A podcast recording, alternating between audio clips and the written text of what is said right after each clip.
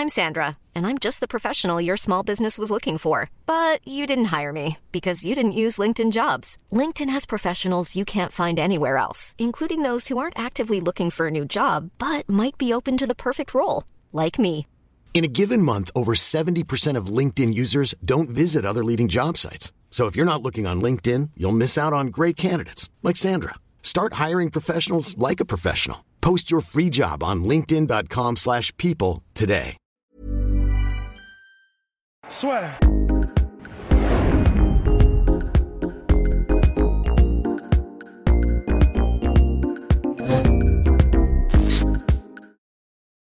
Bonjour à toutes et à tous et bienvenue dans le podcast La Sueur. Rust est en vacances. Bonjour Rust, comment ça va? Ça va, ça va. Bonjour de la montagne.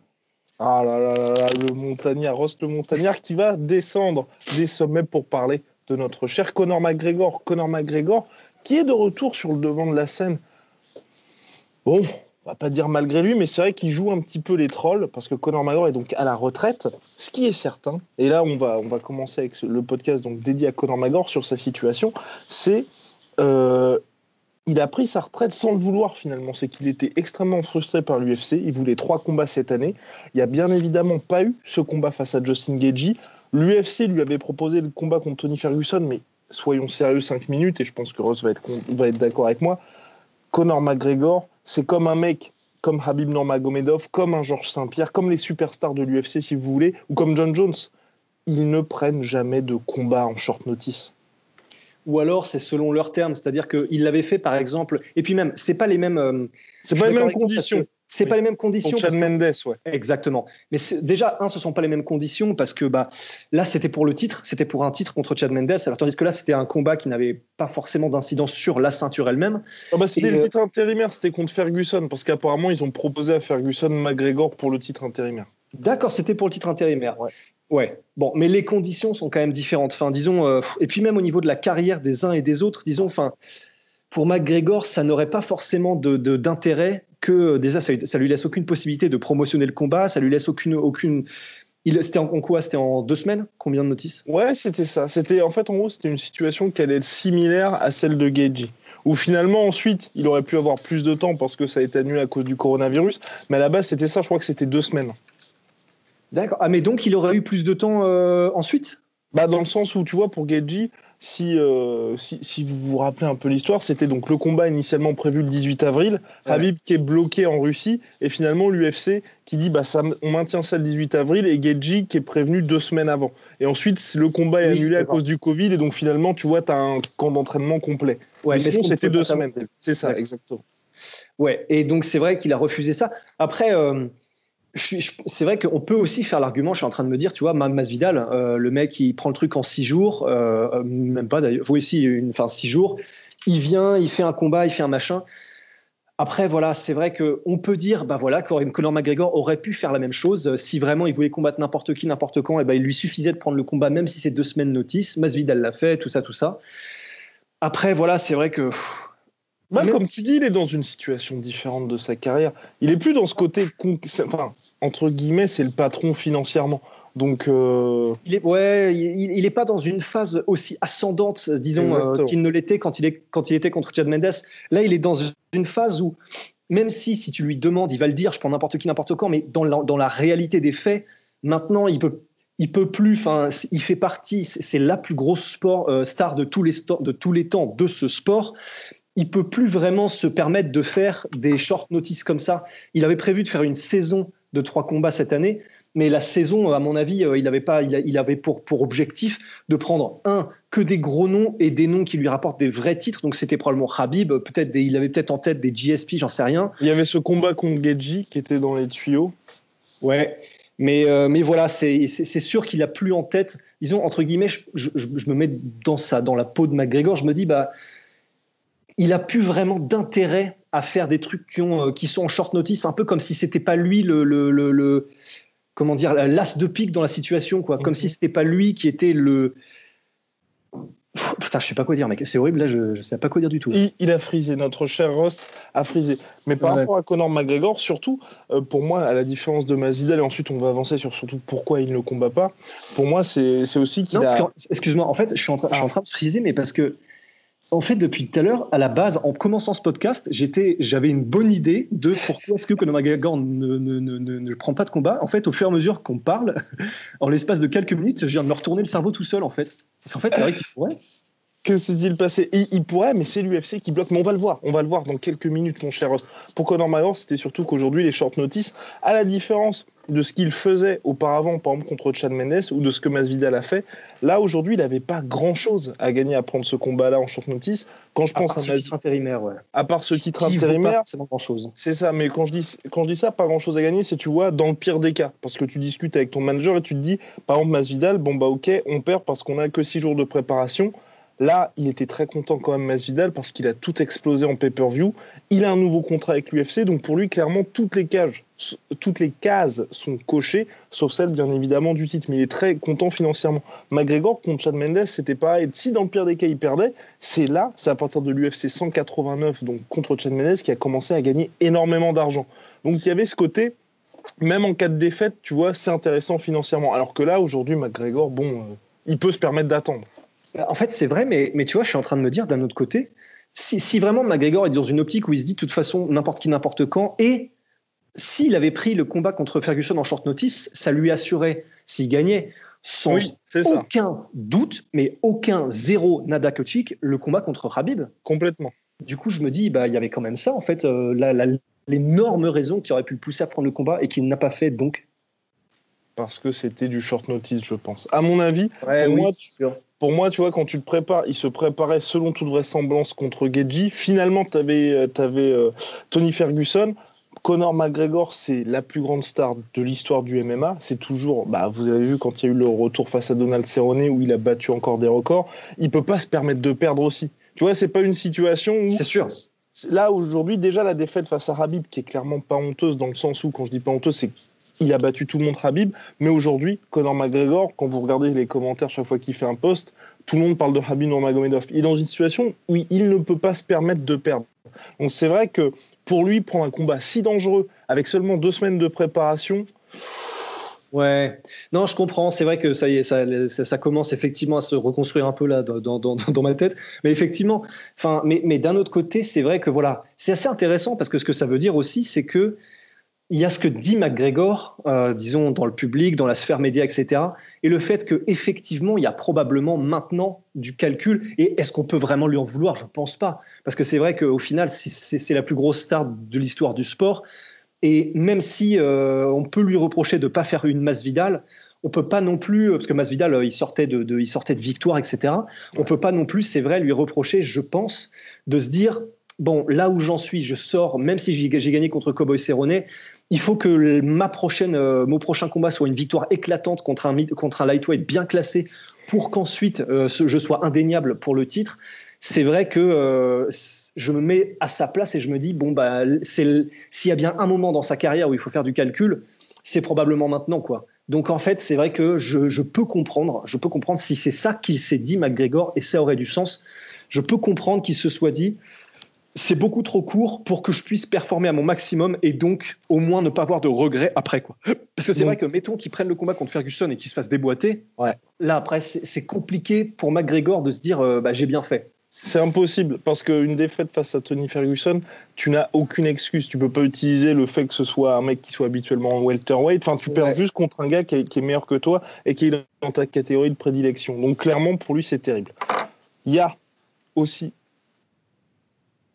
Quoi Il y a aussi, mon cher Rust, ce qui est important. Donc, il y a eu ce combat apparemment refusé par McGregor contre Tony Ferguson qui était en short notice, mais surtout, depuis, ce qui semble se confirmer, c'est que l'UFC ne veut pas que Conor McGregor revienne. Les sources pour ça sont de deux côtés bien différents. Il y a d'abord Ariel Elwani, qui est sans doute, on peut le dire, le journaliste le plus influent du MMA mondial. un des mieux informés, ouais. Exactement, un des mieux informés et également Dana White. Donc c'est deux personnes qui ne s'aiment pas du tout. Donc voilà, pour, celles qui peuvent dire ouais vous êtes pro McGregor, non, c'est deux gars qui ne s'aiment pas du tout.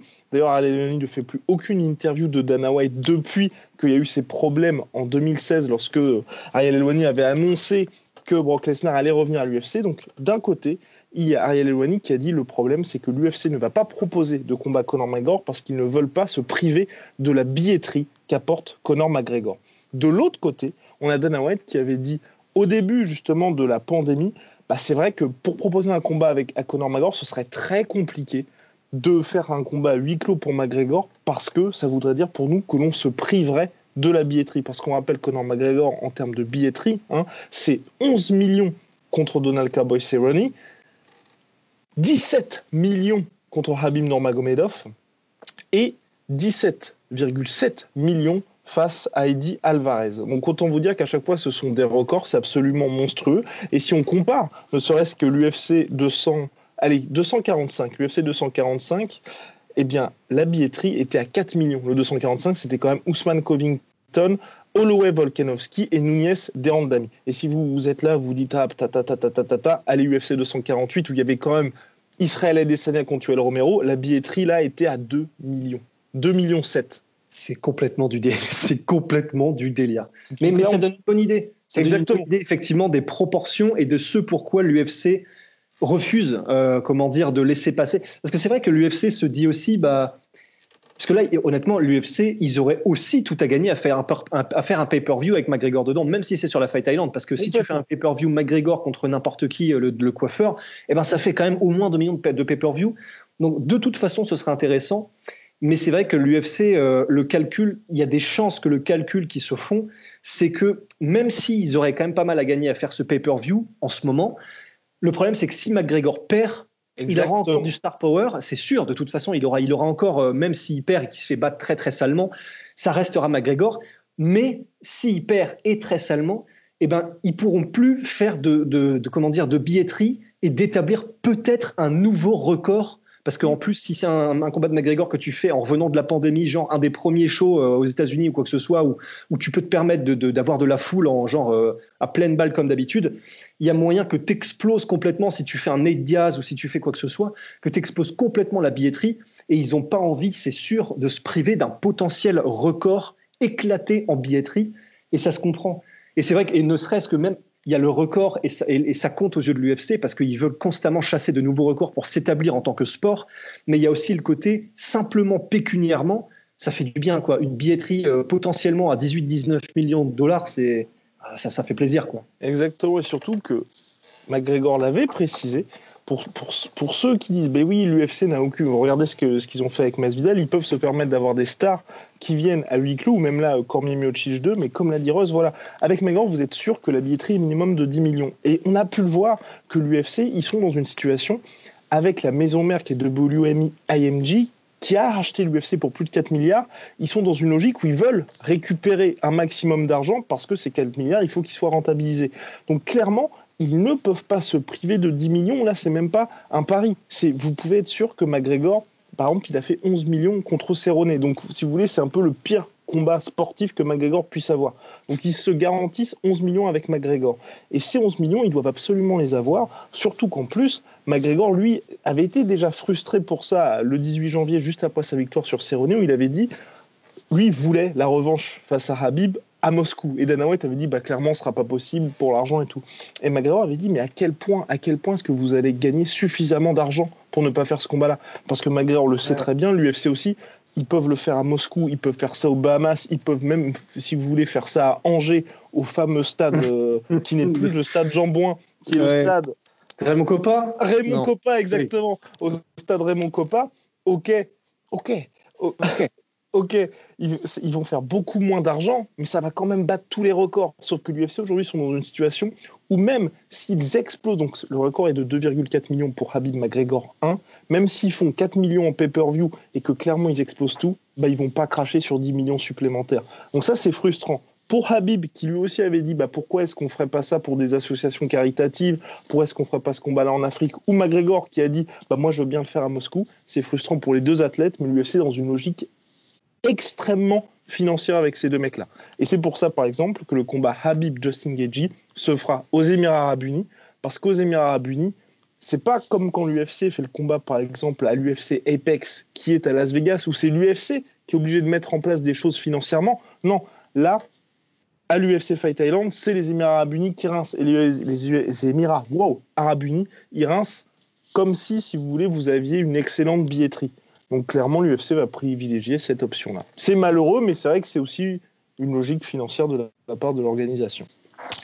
C'est vrai, mais pour le coup, vraiment, ça fait chier parce que bah, ça veut dire que euh, on ne sait pas quand, mais tant qu'il y aura le coronavirus et tant qu'il y aura ces conditions-là, eh ben, ça veut dire qu'on n'aura pas de McGregor. Quoi. Et qu'on l'aime ou qu'on l'aime pas, c'est quelqu'un qui apporte de l'excitation, c'est quelqu'un qui apporte du bruit et du remous et quelque chose euh, dans le monde du MMA.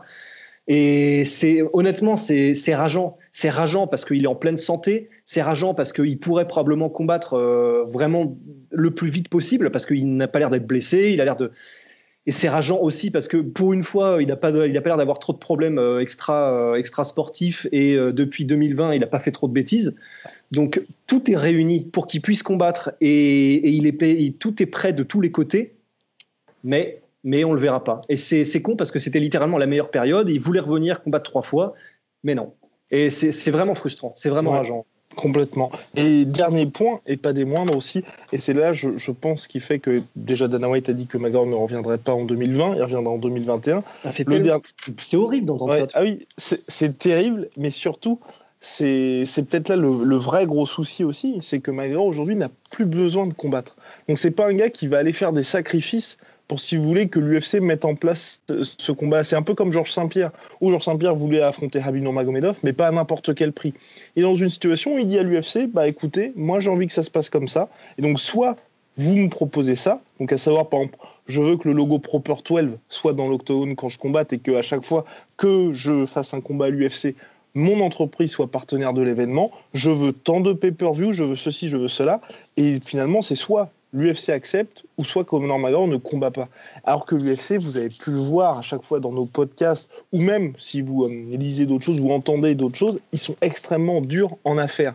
Et donc là, on est dans une situation où un peu, bah, c'est soit il y a les gens qui vont venir. Hiring for your small business? If you're not looking for professionals on LinkedIn, you're looking in the wrong place. That's like looking for your car keys in a fish tank. LinkedIn helps you hire professionals you can't find anywhere else, even those who aren't actively searching for a new job but might be open to the perfect role. In a given month, over 70% of LinkedIn users don't even visit other leading job sites. So start looking in the right place. With LinkedIn, you can hire professionals like a professional. Post your free job on linkedin.com slash people today. Ou soit McGregor ne va pas pouvoir combattre. Et, et là, c'est pas du tout. C'est extrêmement difficile, en tout cas pour moi, de jeter la pierre à McGregor, parce qu'on sait déjà qu'il est sous-payé, même en gagnant des millions à l'UFC. Donc c'est vrai que qu'il fasse encore un sacrifice supplémentaire, alors que l'UFC va battre des records en pay-per-view, je pense que en adoptant son point de vue, moi je le ferais pas du tout parce que tu te dis bon bah les mecs ils vont tout exploser, ça fait déjà des années parce qu'à l'époque de l'UFC 189, le combat contre José Aldo, l'UFC euh, contre, enfin les deux combats contre Ned Diaz et même l'UFC 205, il était beaucoup moins payé. Je pense que oui, aussi dans une logique où, ok, j'étais sous-payé pendant 5 piges, là maintenant c'est le moment de récupérer un petit peu euh, tout ce que je vous ai laissé. Est-ce que tu penses que, euh, que c'est aussi parce que l'UFC, entre guillemets, bah, tu vois, ils, ont effectivement fait toutes ces concessions avec le logo Proper 12, l'espèce de... Est-ce que tu penses que c'est l'UFC qui montre, en gros, premièrement, qu'ils veulent pas, hum, veulent pas qu'il y ait de précédent et que clairement, ils veulent montrer qu'ils gardent la main quoi qu'il arrive Et est-ce que tu penses que c'est, entre guillemets, une manière pour l'UFC de rappeler euh, ok, euh, il y a eu tous ces Proper 12 sur la cage, il y a eu tous ces machins, mais rappelez-vous, c'est nous qui dirigeons les débats. Bah, je pense que l'UFC, on en avait, on avait d'ailleurs déjà parlé, je crois, ils sont dans une situation un petit peu compliquée. Oui, quand on avait parlé justement de l'UFC avec la gestion de leurs stars. Parce que mine de rien, avec Masvidal, c'était certes un short notice, mais ils lui ont accordé ce qu'il voulait. Là aujourd'hui, John Jones, il est quand même dans une situation où il a dit OK, je combattrai plus. Et la Dana White, il est quand même passé de bah OK, euh, qu'il fasse ses machins, soit tu combats, soit tu combats pas, j'en ai rien à faire, à John Jones est l'un de nos partenaires. Et là, quand même, sur ces deux dernières interviews, il a dit on ne va pas retirer la ceinture à John Jones. Alors que John Jones a quand même dit très clairement je vais attendre 2021 pour revenir, faites vos trucs et puis rappelez-moi quand je serai bien payé. Donc je pense que l'UFC commence à se dire on a un besoin de nos superstars parce que mine si on n'a pas de superstars, on vend pas de pay-per-view. Et grand 2, le partenaire exclusif de l'UFC aux États-Unis parce que c'est uniquement ça, Amérique du Nord et c'est uniquement ça qui intéresse l'UFC, c'est ESPN. ESPN, il les paye énormément l'UFC. Je crois que c'est entre 350 et 400 millions par an. Donc quand vous avez un deal comme ça avec un partenaire qui est aussi ronflant, le partenaire a aussi intérêt à être content. Et c'est pour ça aussi que McGregor, il y en avait beaucoup, je crois que c'était, il y avait Ariel Elwani, il y avait aussi d'autres journalistes qui avaient expliqué les raisons des concessions de l'UFC. C'était justement parce que ESPN disait gentiment, bon bah écoutez, on vous paye quand même l'équivalent de 500 000 pay-per-view chaque fois que vous en faites un, mais bah, on n'a pas trop de retour sur investissement. On serait peut-être bien qu'on commence nous aussi à gagner de l'argent. Enfin, c'est en substance, hein, bien évidemment, ce qui avait été dit. Donc là, l'UFC sont dans une situation, ils peuvent quand même dire à McGregor et à John Jones, bon bah ok, restez sur le côté, mais je pense que tu vois, si la situation s'améliore pas très rapidement, bah as ESPN qui va dire, bah écoutez, le deal qu'on a signé sur 7 ans, euh, bah, ça va être compliqué pour nous de le renouveler, tu vois. Bah, de le renouveler et après je ne sais pas comment et personne ne sait en tout cas euh, j'imagine des médias comment est-ce que quels sont les termes de ce contrat avec ESPN mais j'imagine aussi qu'il y a certaines clauses euh, où s'il n'y a pas un certain, un, certain retour sur investissement, ils peuvent revenir sur certaines clauses de ce contrat-là. Parce que j'imagine que s'il n'y a aucune, aucun des objectifs qui a été fixé, des seuils qui est rempli, enfin, j'imagine difficilement comment est-ce que le contrat peut continuer tel quel euh, pendant les, euh, je sais pas, cinq euh, années qui arrivent et qui restent sur le contrat. Enfin, c'est vrai, c'est compliqué. Mais en tout cas, c'est assez intéressant parce que il y a quelques mois de ça, on avait, enfin, on avait un discours qui était un peu différent parce qu'on se disait, vu que maintenant l'UFC a le deal ESPN, il n'y a plus absolument aucun levier de la part des combattants pour essayer de, négocier quoi que ce soit avec l'UFC. Et maintenant, il semble, ce qui était une hypothèse, mais que, à laquelle on ne croyait pas vraiment, il semble malgré tout que comme ESPN euh, cherche malgré tout à avoir un petit retour, au moins comment dire, euh, je ne sais pas comment est-ce qu'on pourrait dire, mais l'UFC doit répondre à quelqu'un qui est au-dessus et euh, avec une certaine obligation de résultat.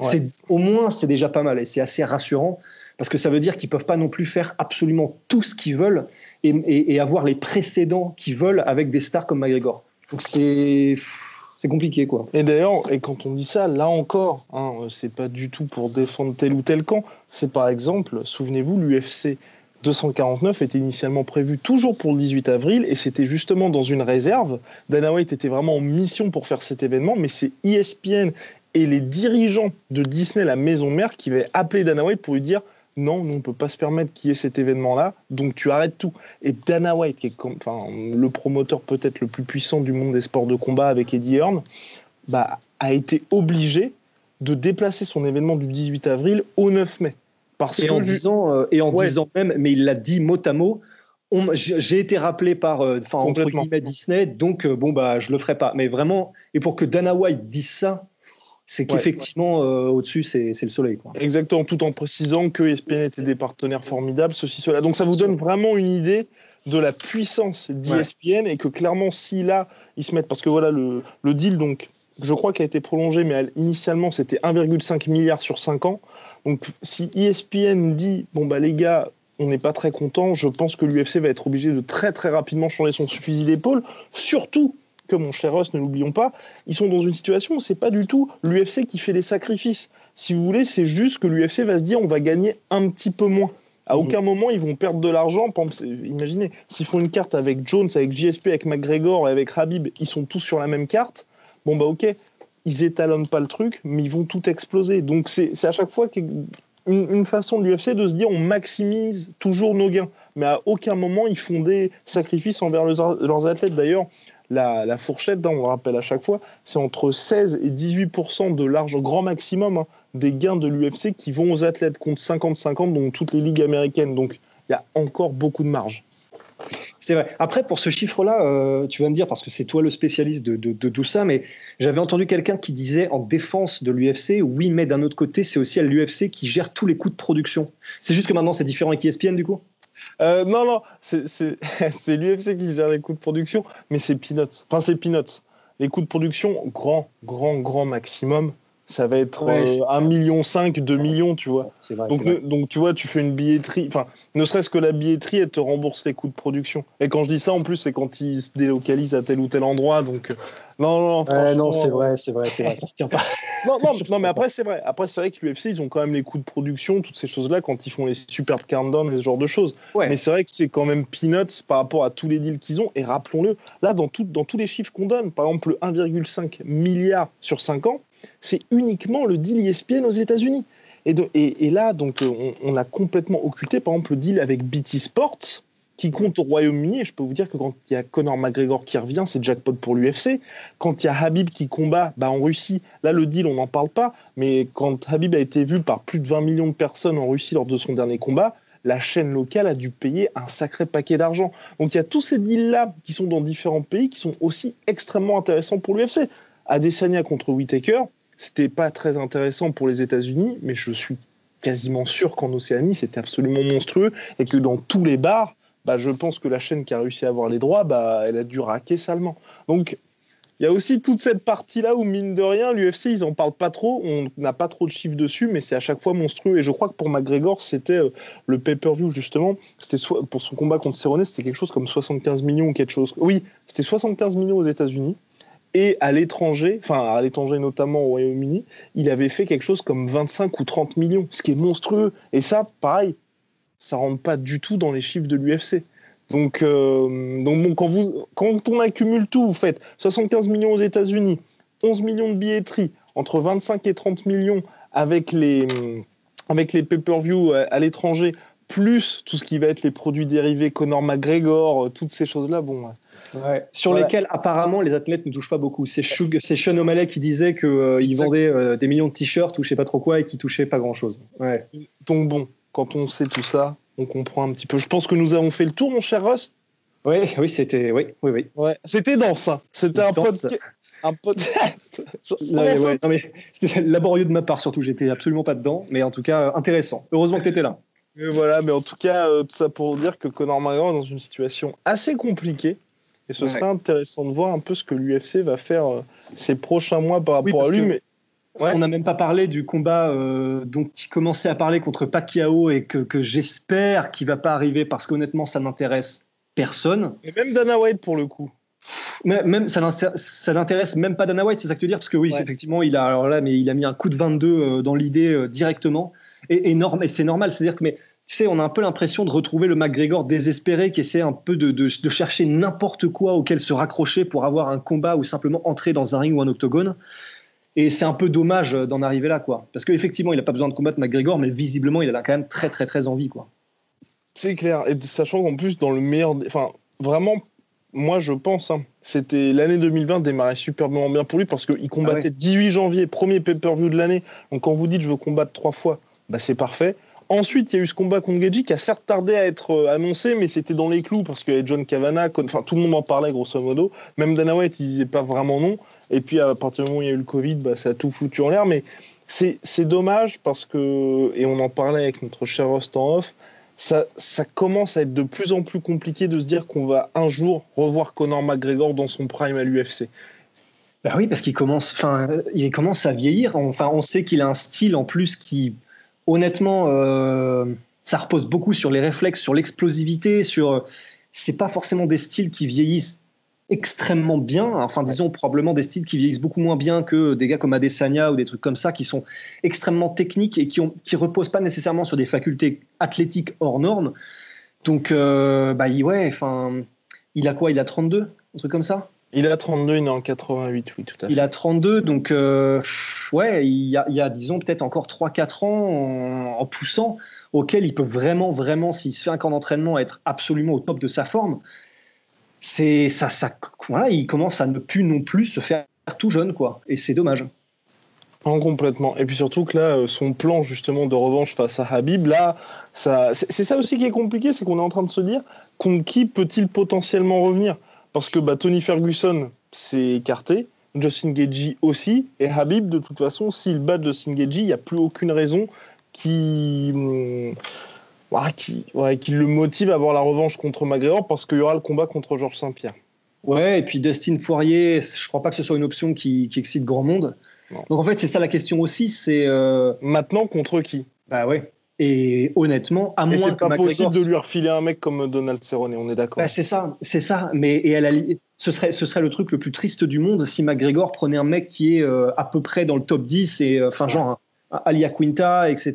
On a tout le respect du monde pour Alia Quinta, mais disons que un McGregor Quinta, c'est juste étrange. Enfin, on se demande où ça va, quoi. Mhm. Donc, euh, contre qui C'est compliqué, à moins qu'il tente un Masvidal. Mais Masvidal, il a l'air maintenant d'être complètement dans un autre, euh, une autre sphère où il a envie de retrouver euh, le combat contre Ousmane, etc.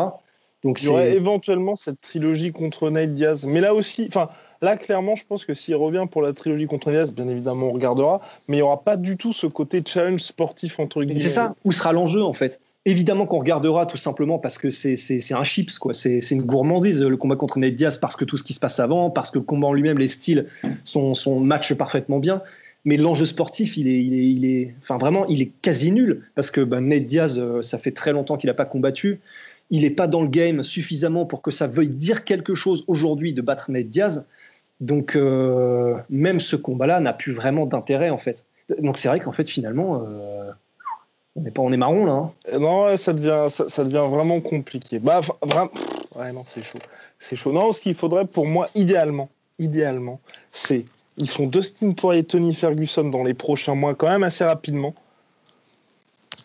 Dustin Poirier gagne et, ils font la revanche McGregor-Dustin Poirier en mode euh, pour euh, soit pour le titre qui est laissé vacant par Habib parce qu'il a battu JSP ou JSP a battu Habib et le titre est laissé vacant, ou alors ils font ça pour la place de contender numéro un officiel. Et donc là, tu te dis, pour McGregor, c'est intéressant parce que bah, tu as ce côté, euh, bah, là, tu valides un petit peu ton ticket pour la ceinture. Et de deux, pour Dustin Poirier, tu as ce côté, bon, bah, euh, tu t'es fait humilier le premier combat, là, tu as la vraie revanche qui est là. Enfin, pour moi, c'est le seul truc parce que Tony Ferguson, pour moi, c'est vraiment passé.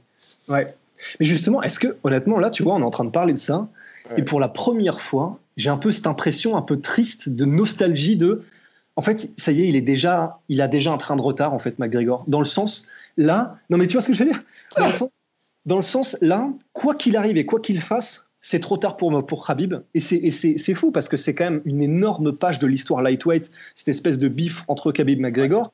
Quoi qu'il arrive, il n'aura plus jamais ce combat. Donc, c'est un peu comme si, tu sais, euh, il y avait. Euh, je sais pas, il y avait une civilisation qui avait fleuri comme ça et qui avait fait des trucs énormes, genre les colosses des Rhodes, les des trucs des machins, des, structures incroyables. Et euh, toi, t'arrives et en fait, ben, t'arrives genre, je sais pas, peut-être 50 ans plus tard et tu sais que ça a été extraordinaire et que tu aurais pu voir ça de tes yeux, mais ça n'est jamais arrivé et tu arrives juste un petit peu trop tard. Et on n'aura ni du Habib, du, du, du, GSP contre. Merde, on n'aura ni du Connor contre Habib. Même les Ferguson, c'est un peu trop tard parce qu'il a déjà perdu, donc on pourra pas avoir de Connor Ferguson qui est un enjeu sportif qui soit comme il aurait pu l'être. On a, à un moment donné, on a parlé de euh, Connor contre Ousmane ou Connor contre GSP. Bon, ça, évidemment, c'est totalement hors de question maintenant. C'est un peu comme si, ouais, c'est un peu comme si Connor c'était euh, les explorateur, mais qui arrive juste trop tard en fait. Tout est déjà passé quoi. Terrible. C'est non, ça va être ça va être compliqué. En tout cas, Dana White, tu ce dit, il y a plein de combats à faire.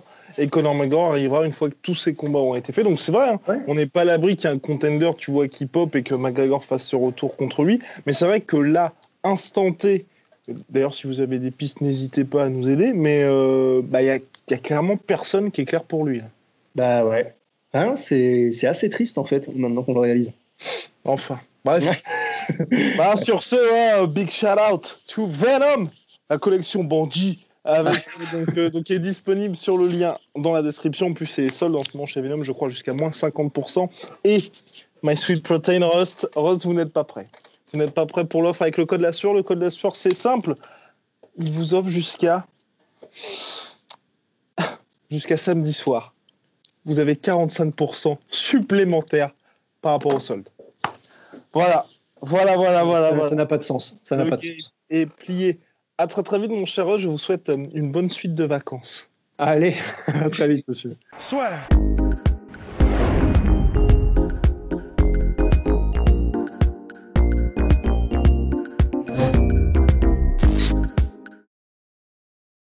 Et voilà, c'est la fin de votre épisode du podcast La Sœur. Si ça vous a plu, n'hésitez pas à nous mettre les 5 étoiles sur Apple Podcast ou sur Spotify. Vous pouvez aussi nous laisser un petit commentaire, ça nous aidera beaucoup. Et si vous voulez aller plus loin avec nous, vous tapez La Sueur sur toutes les plateformes ou sur les réseaux sociaux, vous nous trouverez. Et là, vous nous écoutez très certainement en audio. On est aussi en vidéo sur YouTube, mais également sur Snapchat. Là encore, vous tapez la sueur et on sera là. Merci de votre fidélité et à très vite pour de nouvelles aventures.